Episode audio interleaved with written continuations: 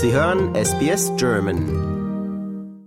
Johannes Hart, herzlich willkommen zur Sendung. Dankeschön. Johannes, du bist Architekt und äh, du hast ein äh, Büro in Melbourne, aber du bist eigentlich auf der ganzen Welt beschäftigt. Kannst du unseren Hörern etwas erklären, wie deine Arbeit aussieht, was du eigentlich genau machst? und ja, wo du arbeitest. Also sind jetzt viele Fragen, gehen wir eine nach der anderen. Was machst du? Also ich bin Architekt und Innenarchitekt. Äh, ich bin vor 21 Jahren nach Melbourne gekommen, äh, nach einem sechsjährigen Aufenthalt in Malaysia. Ich äh, arbeite vor allem im Hotelbereich. Wir entwerfen die Architektur und Innenarchitektur für Hotelgebäude, vor allem in Asien. Das sind ja nicht nur irgendwelche Hotels, was ich gesehen habe auf der Webseite.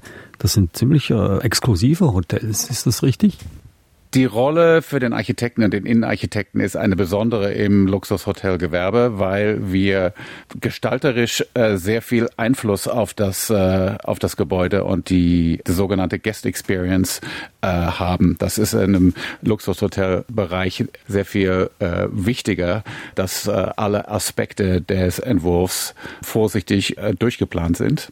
Äh, und deshalb gibt es dort äh, besondere Herausforderungen für uns, denen wir uns gerne stellen und die wir auch gerne erfüllen. Und was für Herausforderungen sind das? Also ich stelle mir vor, wenn ich jetzt ein Hotel entwerfen müsste, dann muss ich auch eine Ahnung haben, was es bedeutet, ein Hotelgast zu sein und was ein Hotelgast sich wünscht und was ein Hotelgast erwartet. Werden dir diese Wünsche und Erwartungen mitgeteilt oder muss ich sie selber herausfinden?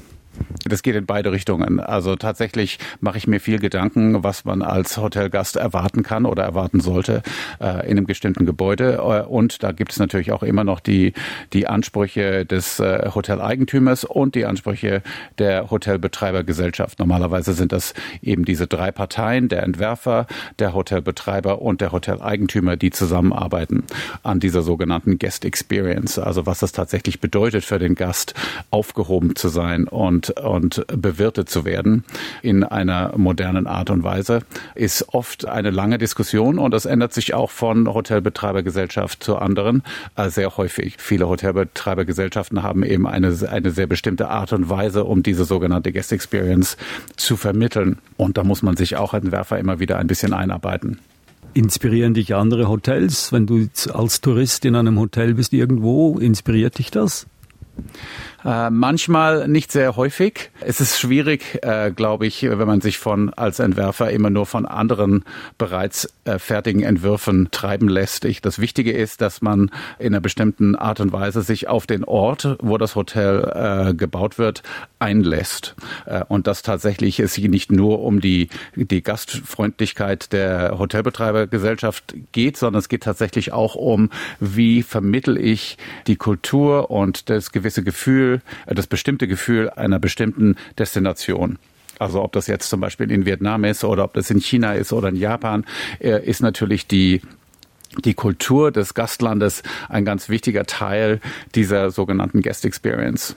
Und auf das müssen wir uns einlassen. Und das ist vermutlich unsere Hauptinspiration. Äh, ob das jetzt kulturell ist, äh, wie Leute miteinander umgehen, oder ob das äh, Architektur oder äh, Kunsthistorik oder andere äh, Kunstströmungen sind, die uns da leiten lassen. Aber es muss meines Erachtens etwas sein, was äh, mit dem mit dem Genius Loci, so wurde das in der Uni immer genannt, der des Geistesortes zu tun hat. Also um ganz konkret zu werden, ein ganz neues Projekt, sagen wir mal, in Tokio möchte ein Unternehmen ein Hotel bauen, ein Luxushotel, vielleicht ein fünfeinhalb Sterne Hotel dann studierst du zuerst mal die japanische Kultur und dann die Kultur von Tokio und wie die Leute dort so leben und was sie unternehmen. Was läuft das so? Ja, das ist im Prinzip richtig. Man versucht natürlich dann auch immer noch einen bestimmten Blickwinkel zu erarbeiten. Also wir sind jetzt tatsächlich gerade an einem Hotel in Tokio und äh, das ist in, äh, in, einem Vorort von äh, Tokio. Das heißt Hamamatsucho. Und äh, Hamamatsucho war am Strand tatsächlich und äh, wurde lange Zeit nicht äh, bebaut und wurde dann so ganz langsam im späten äh, 19. Jahrhundert von den Künstlern und von den von der alternativen Szene vielleicht in Tokio erkundet und äh, da machen wir so ein bisschen eine versuchen wir ein bisschen drauf aufzubauen, dass es eben nicht nur mitten in Tokio ist mit seiner Tausenden von Jahren von äh, intensiver Kultur, aber auch eben so eine ganz spezielle lokale Geschichte, die da vielleicht auch Einfluss nehmen kann auf das äh, auf das Gestalten. Wie kriegt eine Firma diese Aufträge? Äh, es hat lange gedauert. Äh, ich äh, bin 1996 aus München weg. Ich bin original aus München und habe dann ein bisschen die Welt erkundet und bin tatsächlich in Malaysia hängen geblieben. Und in Malaysia habe ich mit einer sehr weltweit bekannten Hotelentwurfsfirma gearbeitet und habe da so ein bisschen meine Liebe für das ganze Fach entwickelt. Und nach sechs Jahren dort bin ich dann nach Melbourne und äh, habe dann gedacht, das kann ich auch, das probiere ich mal ganz alleine und so habe ich eben angefangen, ganz klein mit einer An Einmannfirma anderen zu helfen. Erst als Consultant und dann mehr und mehr die Firma ausgebaut und dann, äh, naja, dann tatsächlich die ersten eigenen Aufträge bekommen. Es hat lange gedauert. Äh, der erste Auftrag war ein, äh, ein glücklicherweise auch schon ein sehr gutes Luxushotel in, in Shanghai für einen Kunden, der keine vorherige Hotelerfahrung hatte. Das war natürlich ganz gut, weil der noch keine vor äh, noch keine bestimmten Vorstellungen hatte wie das auszusehen hat. Und das ist sich alles ganz gut ausgegangen. Und so ging das los ja. Dann die ersten Leute dann zwei Leute dann drei Leute ja. Heutzutage oder heute ist das Studio ungefähr 20 Leute in Cremon ja es dauert lange bis man sich einen Namen macht und bis Hotelbetreibergesellschaften auf einen aufmerksam werden. Und ja, aber jetzt so langsam sind sie aufmerksam geworden. Was ist denn das bis anhin das größte Projekt, an dem deine Firma gearbeitet hat? Das kommt darauf an, wie man groß beschreibt. Also tatsächliches Bauausmaß. Das größte Gebäude ist in, steht in Xiamen. Das ist auch schon fertig. Das ist im südlichen China, äh, auch am Meer ein äh, sehr schönes Hotelgebäude, fünfstöckig, 200 Zimmer, viele Gärten, äh, wo wir alles gemacht haben vom, äh, von der originalen Masterplanung über die Architektur, die komplette Innenarchitektur, tatsächlich auch noch Möbelbau. Äh, also so eine ganz holistische äh, Gestaltungsidee vollkommen ausgearbeitet und äh, ja, es steht auch da, können sich alle anschauen. Und es ist auch ein, ja, es ist ein Projekt, auf das wir alle sehr stolz sind. Also ich muss zugeben, viele unserer Hörer, ich schließe mich da ein, ähm, sind nicht unbedingt so gut bestückt finanziell, dass wir uns einen Aufenthalt in einem Luxushotel leisten können. Die kosten ja heutzutage eine Nacht Tausende von Dollar. Das ist alles sehr exklusiv. Gibt es aus deiner Sicht extravagante Vorgehensweisen oder extravagante Wünsche oder Ausführungen, die es wert sind, hier uns zu erzählen? Als Architekt ist man natürlich auch nicht notwendigerweise der Gast des Luxushotels. Da gibt es doch noch große Unterschiede, äh, auch finanziell. Ähm, es ist wahr, dass äh, Hotels mittlerweile äh, fast alle Luxushotels über 1000 äh, australische Dollar pro Nacht kosten. Und das kann auch noch um einiges höher werden. Und äh, man muss sich natürlich dann auch ein bisschen in die, in die Haut eines, äh, eines wohlhabenden Gastes reinversetzen können, um diese ganze Guest Experience überhaupt zu definieren definieren oder zu gestalten. Äh, und das hat wahrscheinlich auch ein bisschen gedauert, bis mir da der Groschen gefallen ist. Aber also ich bin jetzt mit dem Hotelbetreiber selber nicht unterwegs, während die Hotels schon betrieben werden, sagen wir es mal so. Äh, und äh, das heißt, da die großen Geschichten vom, vom Super VIP, der irgendwelche besonderen Ansprüche hat, habe ich wahrscheinlich nicht. Mhm. Aber na, Luxus Hospital, äh, Luxury Hospitality geht natürlich auch in eine Richtung, wo der Anspruch größer wird im Vergleich zu den Kosten, die anstehen. Also wir sagen jetzt mal 1000 Dollar oder 2000 Dollar oder 3000 Dollar pro Nacht. Da sind natürlich die Ansprüche auch höher. Und der Anspruch äh, eines Gastes hat viel mit dem mit der Raumgröße zu tun, hat aber auch viel mit dem generellen Angebot in einem Luxushotel zu tun, was man eigentlich machen kann, äh, die, die wie hochqualitativ äh, ist der äh, ist der Versorgungsbereich äh, mit, äh, mit, mit Essen und Getränken und anderen Amenities in dem Gebäude, äh, die man eben anbieten muss heutzutage. Es gibt ja schon auch einige Standards, ja. Und äh, die die äh, Konkurrenz ist natürlich auch sehr groß. Die Konkurrenz in, im Luxushotelbetreibergewerbe in Australien ist nicht sehr hoch. Der Markt für tatsächliche Luxushotels in Australien ist relativ gering. Aber in Asien, wo so unser Haupt, Haupteinsatzbereich ist der, ist eben auch die Konkurrenz mittlerweile sehr groß zwischen großen äh, Hotelbetreiber, äh, Hotelbetreiber mit großen Namen wie Ritz-Carlton Four Seasons oder Aman oder whatever that may be. Da geht es eine, eine Illusion flöte. Also du, du kriegst keine Sonderbehandlung, wenn du jetzt sagst, ich gehe jetzt in mein Hotel Urlaub machen da wirst du nicht eingeladen? also, dass die Sache mit dem Urlaub machen im eigenen Hotel, das klingt immer ganz gut, aber für uns ist das natürlich eine ganze Menge Arbeit, solche Sachen herzustellen. Und ich muss dann, muss dann auch sagen, also im Urlaub bin ich lieber woanders und zwar und nicht in unseren eigenen Projekten. Äh, da bin ich natürlich ganz gerne mal, wenn irgendwas nachzubearbeiten ist. Und normalerweise ist, äh, ist, ist der, der Empfang auch immer sehr freundlich. Äh, aber tatsächlich für meinen eigenen Urlaub werde ich mich nicht in ein Luxushotel begeben, sondern werde mich im Outback in Australien mit dem Auto durchschlagen oder irgendwo auf einem Segelboot äh, ein paar Wochen verbringen. Das wissen wir lieber als in irgendeinem kommerziellen Luxushotel. Ja, das ist eben meine Arbeit und wir machen das auch gut, aber es ist immer noch die Arbeit. Also eine ganz interessante Phase in der Projektentwicklung ist, wenn man eben nach jahrelanger Planung das Hotel dann tatsächlich fertig wird und es steht dann da, das große Gebäude, die ganze Innenarchitektur, die Türen öffnen sich äh, und dann kommen Hunderte von Angestellten, die natürlich noch keine Erfahrung mit dem Hotel gemacht haben und die dann tatsächlich das alles zum Leben bringen. Ja, tatsächlich kommt dieses Gebäude, diese ganze Planung, die ganzen Ideen plötzlich, kommen die ganzen Leute, die dann, und ich rede jetzt nicht von den Gästen, sondern von den Angestellten, ja, das sind ja Hunderte von Leuten, die in Luxushotels arbeiten, in der, in der Küche und im Housekeeping und im, im Front of House Service und das sind also tatsächlich und alles sehr hochmotivierte freundliche Menschen, die eben die Idee von Hospitalität verinnerlicht haben und dann äh, eben dort angestellt werden und dann gibt es so eine, eine ganze Phase, wo dann das, das Projekt eben belebt wird. Und da gibt es dann auch, bevor das Hotel tatsächlich öffnet, Testphasen, wo das Hotel mehr oder weniger als als äh, ein, ein, äh, als, ja, als Test komplett schon, äh, wie sagt man, bearbeitet ist oder, oder gemanagt wird und so Leute wie ich dann als Testgast kommen dürfen, ja.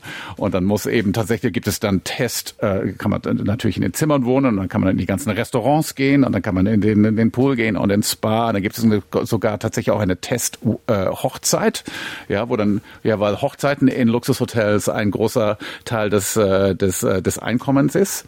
Und also dann werden tatsächlich alles getestet, ja. Und da gab's, also das war fantastisch, waren wir in Japan letztes Jahr, äh, wo dann eben tatsächlich mit, mit Testhochzeit, da waren dann also das Brautpaar und die Eltern und alles und da waren, also ich mal, 400 Gäste oder sowas geladen, damit eben das ganze Hotelteam versteht. Aber die waren, die waren alle fiktiv, das waren Schauspieler, die haben nicht richtig geheiratet. Echt? Die haben nicht, die, das, ja, die haben nicht richtig geheiratet, das waren Schauspieler, aber die wurden tatsächlich für dieses äh, Event da angestellt, ja, oder gecastet, ja, auf Neudeutsch. Und äh, ja, also es war fantastisch, 400 Leute. Es war ein bisschen merkwürdig natürlich, aber das ist so eine schöne Zeit, bevor das Hotel tatsächlich aufmacht, wo man die ganzen eigenen Ideen dann umgesetzt sieht und ja, das Leben kommt, äh, fließt dann in dieses ganze Projekt ein. Also es ist eine fantastische Zeit. Und das war, ja, das war ja in Sü im südlichen Japan, Ritz-Carlton Fukuoka, wenn es jemanden interessiert. Gibt es dann äh, Momente, äh, wenn du dann selbst in einem Hotelzimmer lebst für ein paar Nächte oder Tage, Gibt es da Momente, wo du denkst, ach, das hätte ich anders machen sollen oder das funktioniert doch nicht so richtig oder das müsste besser sein? Selten, weil Hotelzimmer immer schon als Mockup gebaut werden. Also so ganz relativ am Anfang des Entwurfsprozesses, wenn dann die Zimmer erstmal entworfen werden und mit allen durchbesprochen werden und sich alle mehr oder weniger über das, den Entwurf ausgelassen haben, wird ein Testzimmer gebaut. Ein voll funktionales Testzimmer. Also bei voll funktional alles funktioniert. Wasser und die, und die Klimaanlage und die Musik und alles. Und das heißt, dann kann ich eigentlich schon in dem Zimmer wohnen, lange Zeit bevor das überhaupt ausgeführt wird und kann das alles mal testen. Ja, und das wird auch normalerweise gemacht. Das heißt, tatsächlich, wenn das dann alles äh, im fertigen Hotel tatsächlich alles ausgebaut wird, passieren uns da keine Fehler mehr. Die sind dann alle schon ausgemerzt zu dieser Zeit. Und das Gebäude selbst, das muss ja auch ein äh, überwältigendes Gefühl sein, wenn man dann äh, vor dem Gebäude steht, das man entworfen hat. Und ich denke mir, das sind große Gebäude. Was ist das für ein Gefühl? Ich glaube, das ist ein Gefühl, was viele Architekten teilen können. Ja, das ist äh, der, der Moment, wo man tatsächlich durch das Gebäude durchschreitet und das die ganze Idee, die man hatte, das Gefühl, was man erreichen wollte, selber spürt und und lebt. Das ist schon äh, schwer zu ersetzen. Ich glaube, es ist eine Hauptmotivation für viele Architekten, dieses Gefühl. Ja. Ähm, du hast gesagt, es sind oft große Gebäude. Groß ist relativ. Luxushotelgebäude sind oft nicht so groß wie Massenhotels, weil die Nummer, die Zahl der Zimmer sehr viel geringer ist. Also wir bauen Hotelle, äh, Hotels mit, mit äh, sagen wir mal, von 60 Zimmern ab bis, sagen wir mal, 200. Ja. Aber im, im Massenhotelbereich sind Hotels oft zwischen 500 und 800 äh, Zimmer. Also es sind relativ kleine Gebäude im Vergleich zu, zu großen, äh, zu anderen großen Hotelbauten. Mhm. Alles, was größer ist als ein Einfamilienhaus, ist für mich schon groß. ich habe ich hab das schon mal gefragt, diese Frage, gab es ja Momente, wo du gedacht hast, nee, so wollte ich das gar nicht, ich wollte das anders haben. Gibt es solche Momente auch? Auch selten. Ich glaube, als, äh, als Entwerfer muss man sich äh, schon früh die Möglichkeit erarbeiten, das Projekt komplett im in den Gedanken zu verstehen und zu fühlen und zu und und, und erarbeitet zu haben. Ähm, da kann man sich nicht darauf verlassen, dass man dann irgendwann durchs fertige Gebäude läuft und sagt, nee, die Tür hätte ich lieber nach links gemacht. Das hätte man tatsächlich in der eigenen Fantasie oder in der eigenen äh, Vorstellung äh, schon durcharbeiten müssen und so wird das auch gemacht. Äh, natürlich heutzutage die Möglichkeit, dass äh, alle Projekte schon 3D im im Computer äh, entstehen, äh, hilft natürlich noch zusätzlich zusätzlich äh, sowas zu verhindern, ja, dass man tatsächlich auf der Baustelle sagt, nee, so habe ich mir das nicht vorgestellt. Das, das kann man, das kann sich eigentlich keiner mehr leisten heutzutage. Gibt es das Gefühl, dass du, wenn du die Straße runterfährst oder runtergehst und dann denkst, das habe ich gebaut, da, da, da habe ich dazu beigetragen? Ja, natürlich. Ich glaube, das hat jeder, der irgendwas äh, kreiert. Das ist wahrscheinlich bei dir im Radio auch nicht anders, wenn du die Sendung dir mal selber anhörst. Ja, da gibt's immer so ein, natürlich sind wir ein bisschen stolz äh, auf die Sachen, die wir machen. Ja, wir wollen, aber ja, es ist natürlich spannend. Die Architektur ist schon eine spannende Sache. Ich bin auch immer noch dabei. Ich habe, habe, habe das nie bereut, was ich gemacht habe und äh, ja, jetzt 21 Jahre in Melbourne und äh, na, hoffentlich geht das auch noch so weiter. Also du hast dich jetzt auf Hotels spezialisiert, das kann ich so sagen. Gibt es andere Projekte, die du gerne machen wolltest? Oder gibt es da überhaupt eine Möglichkeit, da noch einzusteigen? Ich denke jetzt mal an äh, öffentliche Gebäude, zum Beispiel ein Museum. Das sind immer so Prestigeobjekte für Architekturfirmen. Schwebt dir sowas vor? Die Realität in der Architektur ist, dass äh, die meisten Firmen sich irgendwie spezialisieren müssen, damit sie äh, noch äh, mit der Konkurrenz mithalten können. Äh, und die Idee des, äh, des, äh, des Allrounders ist so ein ganz bisschen eine Idee des 20. Jahrhunderts äh, vielleicht. Ja, das äh, die meisten Architekten sind mittlerweile mehr oder weniger spezialisiert, auch wenn es für Museen sind oder für öffentliche Gebäude.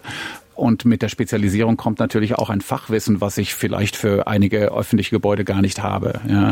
Aber dafür habe ich ein sehr tiefes Fachwissen für Hotelgebäude. Wir machen auch noch andere Sachen. Wir machen äh, auch einige Einfamilienhäuser. Das sind normalerweise nicht die 100 oder 200 Quadratmeter Häuser, sondern das sind äh, Häuser für äh, Leute, die uns aus dem Luxushotelbau kennen. Dann, wir machen auch einige Bürogebäude.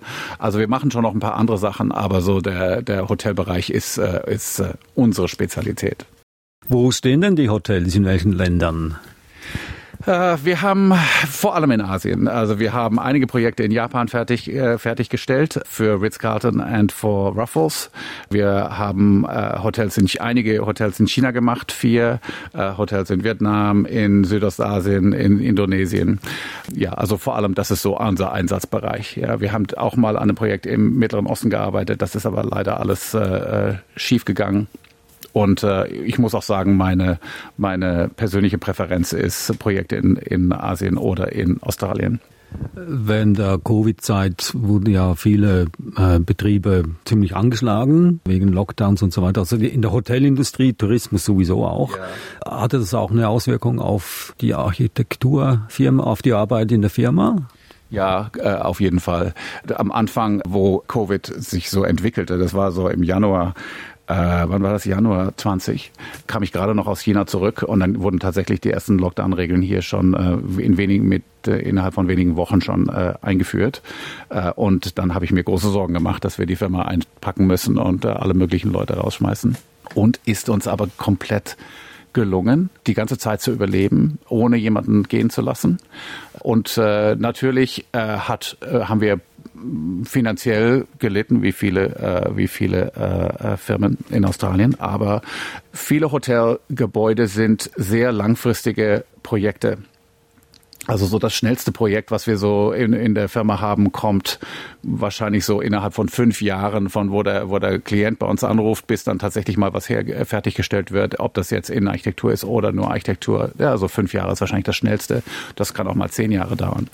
Äh, und das heißt, viele von diesen Projekten sind eben relative äh, Langzeitprojekte. Äh, und wir waren da so ein bisschen geschützt von diesem, von diesem, diesem Chaos, was die ganze Restaurantszene vor allem in Melbourne betroffen hat, ja, wo tatsächlich alle dicht machen mussten, mehr oder weniger. Ja, wir haben viele Aufprojekte, die halt für Projekte laufen, die erst in drei, vier, fünf oder sechs Jahren überhaupt aufmachen. Ja. Und das ging eigentlich ganz gut. Wir haben da durchgehalten. Ein paar Sachen haben sich sehr verlangsamt.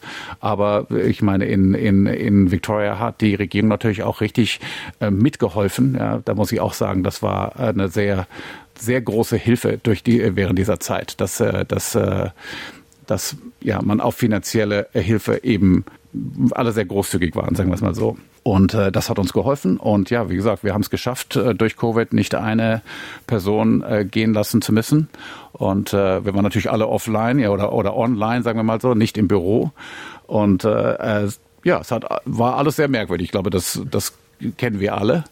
Aber wir haben es geschafft und wir haben auch viele neue Sachen gelernt. Die Sache, dass das ganze Projekt äh, mit allen Mitarbeitern mittlerweile nur noch online über Zoom läuft, international auch mit den ganzen Klienten alles über Zoom läuft, ist eigentlich fantastisch. Ist eine fantastische Sache, die uns auch geblieben ist. Vor Covid war ich zwischen 10 und 15 Mal im Jahr international unterwegs, vor allem in Asien. Aber das sind natürlich auch diese ganzen Langstreckenflüge, wo man dann ja wochenlang rumgurkt. Das brauche ich heute nicht mehr. Ja, bin ich auch ganz froh um, ja, dass wir eigentlich jetzt hier sitzen und mit Zoom ich hier Projekte in allen möglichen Ländern mitbetreuen kann äh, und von einem Projektmeeting um 10 Uhr in Bangkok, äh, um 11 Uhr in Hongkong und um äh, 12 Uhr in Tokio äh, und das alles von meinem Schreibtisch. Ja. Also das ist eigentlich ganz bequem und äh, das ist äh, tatsächlich etwas, was äh, aus Covid-Zeiten herausgekommen ist. Johannes Hart, Architekt und Innenarchitekt, Inhaber der Firma Layan in Cremon, ein Vorort von Melbourne. Besten Dank für das Gespräch. Jederzeit und ich hoffe, das hat auch den Zuhörern ein bisschen Spaß gemacht. Liken, teilen und kommentieren Sie unsere Inhalte bei facebook.com/sbsgerman.